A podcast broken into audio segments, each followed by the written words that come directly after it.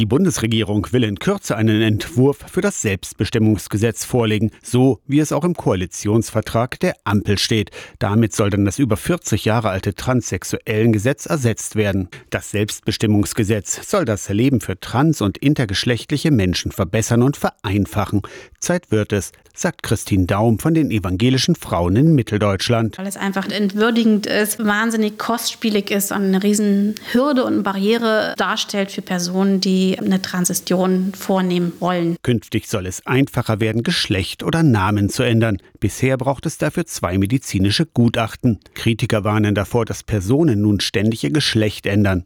Unbegründet findet Christine Daum. Wenn man noch mal über die Landesgrenzen schaut, in benachbarte Länder, wo es ein Selbstbestimmungsgesetz schon seit vielen, vielen Jahren gibt, sieht man, dass diese, ich nenne es mal Rückfallquote bei weniger als 0,1 Prozent liegt. Trotzdem werde ein Selbstbestimmungsgesetz wohl auch eine Art Sperrfrist enthalten. Das sind Ängste und Sorgen, die wir auf jeden Fall hören und die wir uns anhören müssen und gucken müssen, wo kommen die her.